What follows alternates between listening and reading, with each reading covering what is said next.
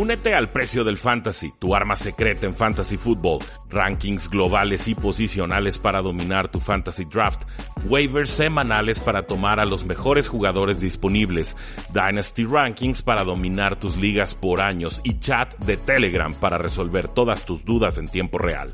Visita stam.store diagonal precio NFL o da clic al link en este episodio para suscribirte.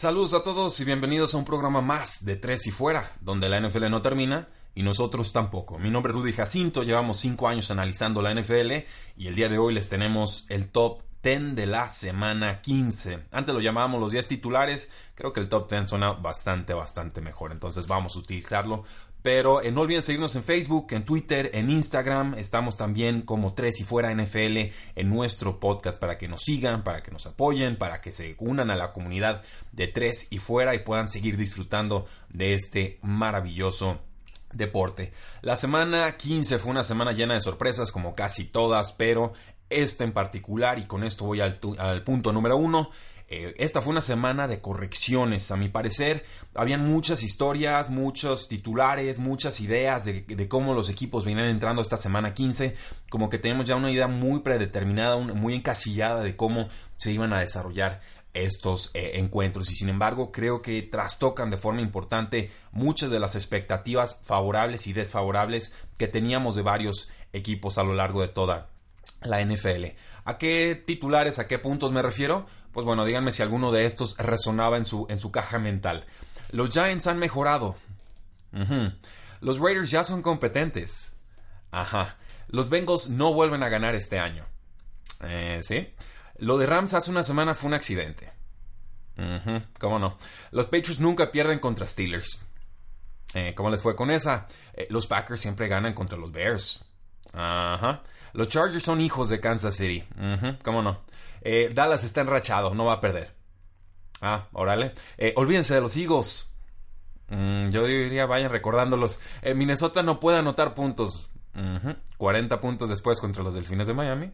Los 49ers juegan por el primer pick global. No me digan, y por eso le ganaron a Seattle en tiempo extra. Los Redskins con su quarterback número 4 del año no vuelven a ganar en el 2018. Hashtag eh, no contaban con los Jacksonville Jaguars. Eh, como podrán ver, y lo digo de forma cómica porque yo me creía muchas de estas, fue una semana de correcciones. Tenemos que tomar toda la información que nos dio la semana 15 procesarla, darle mayor peso porque es la semana más reciente que tenemos eh, disponible y entender sobre todo que ya no queda mucho tiempo para que estos equipos cambien. O sea, tenemos 15 semanas de datos y siempre tenemos que darle mayor peso a la última.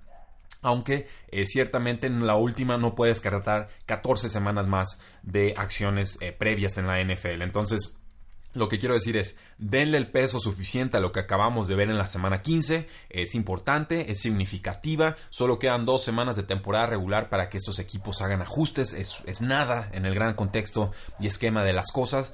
Pero eh, tampoco veamos todo esto como ya una verdad absoluta. O sea, démosle un peso muy importante, pero eh, tenemos también que ponderarlo con el resto de la temporada. Eso creo yo es el punto número uno. Esta fue una semana de correcciones. El punto número 2, y no podía ser de otra forma, el MVP en acción. Eh, vimos el regreso triunfal de Nick Foles con las Águilas de Filadelfia. Completó 24 31 pases para 270 yardas, una intercepción. Eh, no hubo un touchdown, pero hizo lo suficiente para que los, eh, las Águilas se fueran arriba 30 a 13. Eso, pues bueno, tuvieron que pelear, tuvieron que aguantar. Los Rams alcanzan a acercar 30 a 23, pero finalmente le propinan a los Rams su segunda derrota consecutiva, primera vez en, la, en los 31 juegos de la era de Sean McVay en lo que sucede de esto. Y le preguntaban, bueno, eh, Nick Foles, ¿qué fue lo que pasó? Y pudo reactivar a Alshon Jeffrey con 160 yardas eh, totales pero en, las entrevistas post partido decía, el huddle es mi santuario, hoy tienes teléfonos, Instagram, Twitter, es difícil estar en el momento, pero me gusta estar en el momento, estar presente.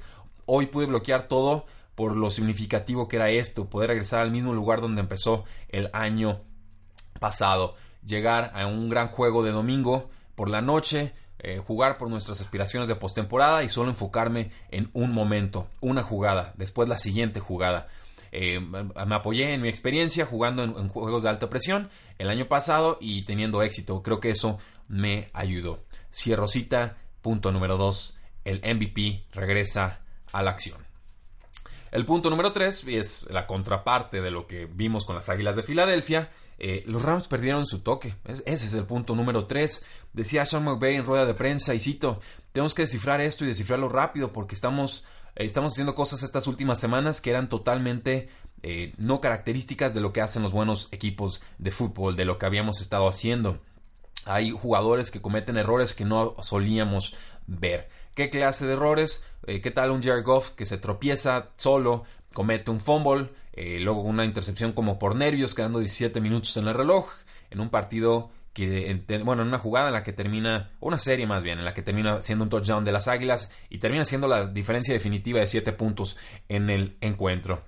Al final del partido incluso veíamos a receptores de los Rams incapaces de salir del campo, de tener el reloj, ya no tenían tiempos fuera. Eh, fue una muy mala serie ofensiva que lanzaron los, los Rams y ciertamente eh, le sumas por ahí el error en equipos especiales, el fumble en esa última jugada, eh, penúltima jugada en equipos especiales de los Rams que recuperan los, las Águilas de Filadelfia, un fumble recuperado por, por los Eagles. Y ves que los Rams en, muy grandes rasgos perdieron su toque, están cometiendo errores muy poco característicos de ellos y ya no es un accidente. Lo podía creer contra los Osos de Chicago, que diseñaron un plan de defensivo fantástico, pero que se repita contra las Águilas de Filadelfia, con todo a favor con un quarterback, sí, MVP de, lo que quieran, pero era un suplente y lo fue casi toda la temporada. Eh, sí, punto número 3, los Rams perdieron su toque.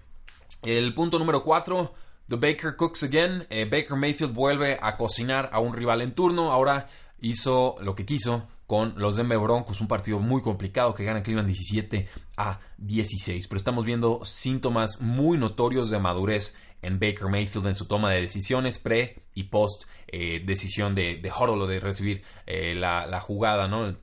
Pre y post centro, podríamos llamarlo. Había una jugada por ahí que llamó mucho la atención. En una, estaban en, en la zona roja de los Denver Broncos diagnostica a Baker Mayfield que están en, en protección hombre al hombre, man coverage, y en el lado izquierdo tiene a su jugador más rápido, Antonio Callaway, novato, contra el safety Justin Simmons. Justin Simmons tiene apenas dos juegos de experiencia jugando slot, lleva tres años de carrera. Eh, pues sí, Simmons es un jugador de velocidad promedio. Callaway corrió las 40 yardas en 4.4 segundos. Entonces, el reloj quedaban dos segundos, en, bueno, quedan dos segundos en el reloj de juego, el play clock, no, no el reloj eh, oficial o el general. Eh, Callaway corre contra Justin Simmons, corta hacia el centro, un quick slant. Eh, no había ayuda de safeties, pitch and catch, jugada sencillita, touchdown de Baker Mayfield a Callaway. Ese fue el touchdown decisivo para que Cleveland ganara 17 a 16. ¿Por qué destaca esta jugada? Uno, porque cambia la, decisión en el campo. Iban a correr y después hace el ajuste a un pase. Eh, 28 segundos, fue de, de, corrida, volvió a hacer un huddle, volvió a la corrida. Después, bueno, vio que había man coverage cambia jugada de pase y diagnostica exactamente a qué lado lo tiene que mandar antes de celebrar por todo lo alto. Esto eh, son síntomas de madurez importantes, no a un novato siempre le permiten hacer ajustes en la línea, sobre todo tan tarde en el reloj de juego. Y también ojo con Freddy Kitchens, el coordinador ofensivo, está haciendo que las defensas piensen, está haciendo que, eh, pues bueno, está, está haciendo que jugadores que juegan por instinto tengan que detenerse y esto obviamente hace que las defensivas rivales sean menos prósperas. Con Hugh Jackson al frente, ¿cómo está Baker Mayfield? 58.3% de pases completados, 6.59 yardas por intento de pase, capturado 20 veces, callback rating malo de 78.9. Desde que está Freddy Kitchens y ya es una muestra eh, más importante, son varios juegos, 71.8% de, de, pases completados, 8.66 yardas por intento de pase, apenas 5 capturas y un quarterback rating fantástico de 111.1 uno. Bien por Baker Mayfield, ese es el punto número 4, vuelve a cocinar. El punto número 5, eh, Bear Down, hay nuevo rey en la NFC en norte, lo podemos decirle Bear Up, no sé, nunca me ha encantado ese slogan, me suena a, oso casado, pero pues bueno, es el que usan en Soldier Field para celebrar a los Chicago eh, Bears. Eh, recordarán, en la semana 1 los Osos de Chicago perdieron contra los Green Bay Packers de forma muy, muy dolorosa, con Aaron Rodgers regresando de lesión de rodilla, ganando con remontada 24 a 23, dejando a los Osos de Chicago muy tocados y a todos con muchas dudas de lo que podría lograr este talentoso pero poco experimentado equipo. Pues bueno, desde entonces, eh, Matt Nagy, o, o, Nagy, como ya nos dice que se debe decir su nombre, Matt Nagy, eh, se convierte en el primer coach de los Osos desde George Halas hace 98 años en ganar sus primeros, eh, bueno, en ganar 10 juegos en su primera temporada. Fantástico récord, muy perdido en la, historia ese, ese, dato, pero lo de Matt Nagy en verdad está siendo fantástico, es, muy significativo, es hasta simbólico que ganen la NFC Norte, derrotando a los Green Bay Packers, convirtiéndose en líderes de la división y eliminando a los Packers de cualquier aspiración de eh, postemporada. Fue un juego feo, un juego trabadito, lo platicamos el día de mañana en el programa de Sinapsis Radio, pero ciertamente confirma un cambio de tendencia en la NFC Norte y no estoy seguro de que esto no sea sustentable para los Osos de Chicago. Claro que dependerá de qué tanto pueda crecer Mitchell Trubisky como quarterback. Punto número 5, Bear Down, nuevo rey en la NFC Norte. El punto número 6, pues un día más de vida para Pittsburgh porque con Jalen Samuels, 19 carreras, 142 yardas, una victoria de Steelers, eh, auxiliada por este corredor novato de quinta ronda, eh, que llegó de la Universidad de North Carolina State. Ganan Steelers 17 a 10 en un juego completamente distinto a lo que todos esperábamos, un tiroteo ofensivo. Además tuvo Jalen Samuels dos recepciones para 30 yardas, en total fueron 172 yardas, tuvo 83 yardas más que Antonio Brown y Juju Smith-Schuster combinados. Entonces drenó de valor completamente a estos dos receptores en fantasy football. Antonio Brown tuvo un touchdown eh, por ahí. Pero de locos, entrevistan a Jalen Samuels después del partido. Eh, ¿Habías trabajado alguna vez o tenido esa carga de trabajo? Le preguntaban, no, nunca tuve 100 eh, yardas por tierra. ¿Qué tal 19 carreos? Dice, no, nunca me lo había tenido. Nunca me habían dado 19 carreos en un partido. Ni siquiera en la preparatoria. Y dice, no, ni siquiera en la preparatoria. Creo que es característico de la defensiva de los Patriotas permitir que el juego terrestre explote, eh, pero para poder proteger mejor a receptores eh, con múltiples coberturas. Lo han hecho muchísimo, lo han hecho contra los Denver Broncos, lo han hecho contra los, los Kansas City Chiefs. Eh, no me sorprendió, digamos, me sorprende la producción tan alta, pero no el, plan defensivo que era mandar cargas eh, oportunas y eh, permitir que el juego terrestre pues te haga daño con tal de que no te exploten con una jugada de 80 yardas para touchdown que, en líneas generales no, no sucedió. De todas formas, bien por los Pittsburgh Steelers les urgía ganar este juego. Ravens había ganado el suyo, si perdían eh, quedaban abajo, segunda posición en la AFC Norte. Esta victoria les permite mantenerse media, medio juego de ventaja sobre los Ravens. Y a los Patriotas, pues bueno, los baja de segundo global a tercer global o tercer sembrado en la AFC. Hay problemas, hay síntomas serios. Hace mucho yo no recordaba la última vez que Patriotas perdió contra los Pittsburgh Steelers. Eh, hay problemas eh, de disciplina, muchos, muchos castigos que le estuvieron mandando, pero ya lo platicaremos el día de mañana. Punto número 6, un día más de vida en Pittsburgh. Y el punto número 7, y este va a estar muy parecido al punto número 8, eh, cuando hay una blanqueada, seguramente lo pondremos como título aquí en, o, como un punto top. En tres y fuera tiene que ser así, es muy difícil blanquear equipos en la NFL moderna. Punto número 7, el potro doma al vaquero, baliza de los Indianapolis Colts, 23 a 0. Tenemos que destacar lo de Matt Everfluss, el coordinador defensivo de Indianapolis. Tuvo siete años como en el eh, coach junto a Jason eh, Garrett.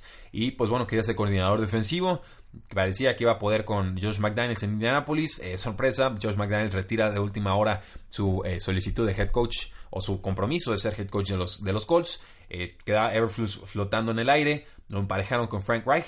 Eh, han hecho un gran trabajo juntos al premio. Una victoria 23 a 0 contra los vaqueros de Dallas que estaban enrachados en Indianapolis este sábado. Apuesto a que se siente muy bien. Y también eh, destacar lo de Darius Leonard, eh, muy serio candidato al novato defensivo del año. Creo que va a quedar entre Darius Leonard, este linebacker de los Colts, que tuvo 11 tacleadas, dos pases defendidos contra los vaqueros de Dallas y, su rival será seguramente el safety Derwin James de Los Ángeles Chargers. Eh, a mí me encanta Derwin James, también me gusta mucho Darius Leonard, pero creo que se lo daría a, Derwin James, aunque Darius Leonard creo que está teniendo más renombre a lo largo de la campaña. Entonces, bien por los Colts, recuperan eh, la senda de la victoria. Los vaqueros de Dallas, Dios mío, Eh, no lo voy a poner como punto, ya lo hablaremos el día de mañana, pero ah, que están seguros que Dak Prescott es el cuero de franquicia del equipo. No, yo, yo no tengo demasiadas dudas. Eh, eh, quizás es el peor quarterback en cuanto a resistir la presión en el bolsillo. La verdad es que se aloca muy muy fácil, no tiene pase profundo. lo de Amari Cooper, su llegada ayudó mucho, pero no, no creo que termine de curar los malos síntomas ofensivos y creo que extenderlo por mucho dinero junto a Jason Garrett va a dar más resultados inconsistentes y no les va a permitir llegar a la tierra, o zona prometida. Punto número 8. Titán es más grande que gigante. Y así es en la mitología griega y así fue en la semana 15 de acción NFL. Titanes ganaron 17 a 0. Tome a los gigantes para ganar. Me estoy golpeando, idiota, me equivoqué. Pero los Titans definitivamente son mucho más eh, talentosos y parece, pareciera que empiezan a tener un poco de consistencia tanto ofensiva como defensiva. Eh, ¿De quién dependió esta blanqueada? Bueno, de Dan Pease, el coordinador defensivo de Tennessee Titans. Hace cuatro semanas en Indianapolis fue hospitalizado por una enfermedad que todavía desconocemos. Tuvo que estar un rato alejado del equipo. Pues bueno, aquí regresan 17 a 0 en la lluvia de Nueva Jersey. Mantuvieron a los Giants a 260 yardas y sobre todo con 3 de 13 conversiones en terceras oportunidades. Secaron también a Saquon Barkley a apenas 56 yardas totales, la peor cantidad de yardas en su joven y talentosa eh, campaña. Eh, está funcionando, se están encendiendo en el momento correcto. Más vale tarde que nunca, lo decíamos desde pretemporada. Creo que los Titanes van a tener una mejor segunda mitad de temporada que la primera. Eh, parecieron estas dos victorias indicar que, así iba a ser y que Titans sería un rival muy incómodo en postemporada en caso de llegar. En la ofensiva, bueno, destaco nada más a Derrick Henry, lo vamos a hablar un poquito más adelante, pero están claramente ya casados con este jugador, con este, con este corredor. El guion de juego le ha sido favorable y cuando tiene guion de juego favorable y deciden usarlo, los resultados ahí están. Otra tarde eh, excelente. Punto número 9. Ya fue suficiente de Vance Joseph. Vámonos, córranlo, sáquenlo, háganle lo que quieran, pero yo ya no quiero ver a Vance Joseph en las bandas eh, tomando decisiones malas para los Denver Broncos. Eh, ya es una era moderna, tenemos coaches que están en la vanguardia analítica. Vance Joseph está jugando con, verdaderamente con un libro de jugadas eh, una toma de decisiones muy muy retrógrada, está completamente desfasado. Cuando toma decisiones arriesgadas lo hace de forma equivocada, cuando arriesga, cuando no quiere arriesgar tendría que arriesgar más. Eh, está, está verdaderamente sin, sin ton, sin, sin, son, sin brújula, sin, sin nada. Yo creo que eh, ya este año le sobraba a Vance Joseph, pero solamente nos está confirmando que no es el coach a futuro de este equipo. Estaban abajo 4 puntos contra Cleveland, 4.36 por jugar en el cuarto cuarto. Era cuarta y una en la yarda 6 de Cleveland. ¿Qué decide hacer Van Joseph? Manda al equipo de eh, especial y decide conformarse con un gol de campo. Brandon McManus convierte, Cleveland 17, Denver 16. Pasan muchas cosas después, pero finalmente el marcador final fue Cleveland 17, Denver 16. Eh, Cleveland ha estado atacando bien, estaban enrachaditos al ataque. La defensa de Broncos no ha parado a nadie esta campaña, por favor. ¿En qué momento dijo Van Joseph? Sí, me la conformo con tres puntos, mi defensiva me saca el partido y ya nomás necesito meter otra patadita más. Decisión equivocada que seguramente le costará la cabeza a Van Joseph y no regresará con este equipo en 2019. Punto número 9, ya fue suficiente de Van Joseph. Eh, y bueno, punto número 10, y aquí es donde hago trampa, los jugadores especiales de la semana, ya hay muchísimos, tenemos que empezar con el corredor Derrick Henry de Tennessee Titans, eh, están con récord de 8 y 6, y en las últimas dos semanas, eh, pues bueno, 50 carreos, 408 yardas, 8.2 yardas por acarreo, 6 touchdowns contra los Jacksonville Jaguars y los Giants, verdaderamente pelean y duro los Titans por ese sexto sembrado de la AFC. Marlon Mack, corredor de los Indianapolis Colts, Gran victoria contra los Vaqueros de Dallas 23 a 0. Marlon Mack apoyó con 139 yardas y dos touchdowns por la vía terrestre. Lo de Philip Rivers ya pasó un rato, Thursday Night Football, pero ese pase en cuarta y siete a Travis Benjamin en la serie ofensiva más importante del año para el equipo les permite acercarse a los Kansas City Chiefs. La conversión de dos puntos también fantástica. Philip Rivers está de lleno en la pelea por el MVP, diría detrás de Patrick Mahomes y de eh, Drew Brees en ese orden.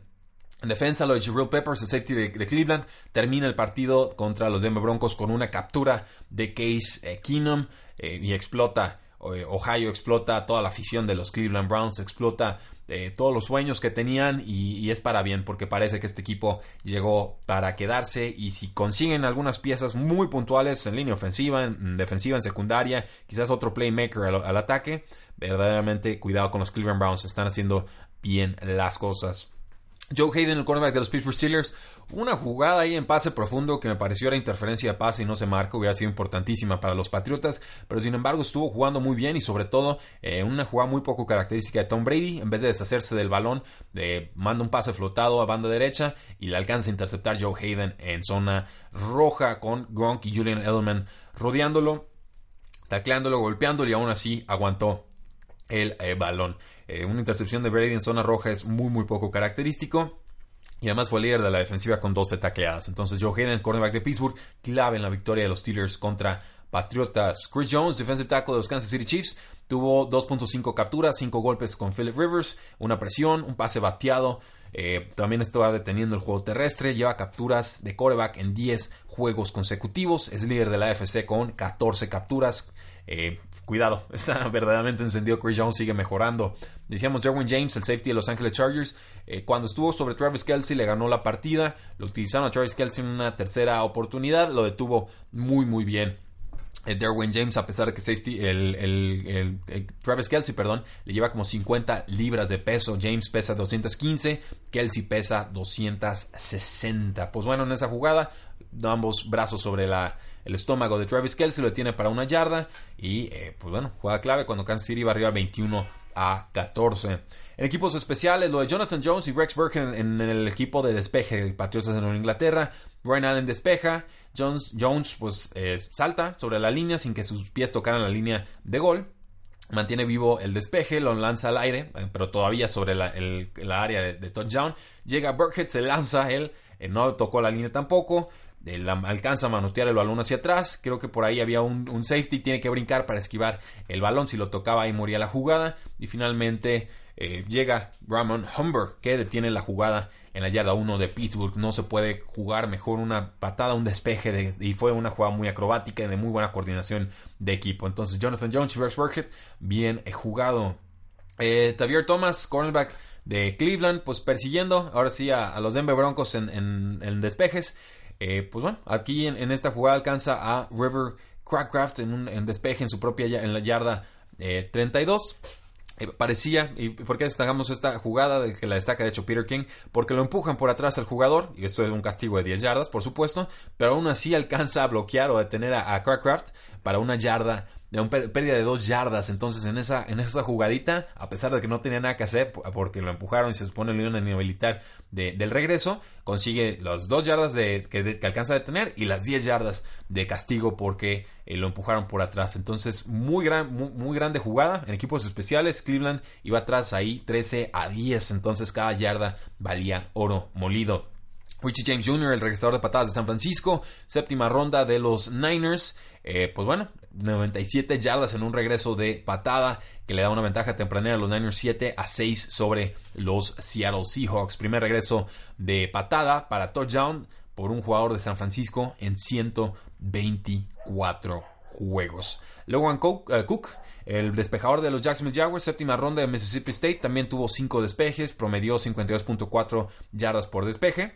Puso tres de sus patadas dentro de la yarda 20, lo cual es bastante bueno. Su despeje más largo fue 72 yardas. Dios mío, qué pedazo de eh, pierna. Y con los Osos de Chicago, pues solamente destacar que desde que cortaron a su pateador Robbie Golden en el 2015, ha completado 78-81 goles de campo, 96.3% de efectividad a sus 34, 35 y 36 años. Es increíble cómo las carreras a veces cambian de forma tan sorpresiva tras ser cortado por un equipo y por supuesto Robbie Gold es pateador de los San Francisco 49ers. Esos, damas y caballeros, son el top 10 de 3 y fuera para la semana 15. No olviden seguirnos en facebook.com diagonal 3 y fuera, en Twitter como arroba paradoja NFL, nos pueden seguir en Instagram en 3 y fuera.com y claro, suscríbanse, déjenos buenas reseñas en este podcast 3 y fuera NFL con contenido exclusivo todos los días de la semana. Muchísimas gracias, la NFL no termina y nosotros tampoco. 3 y fuera.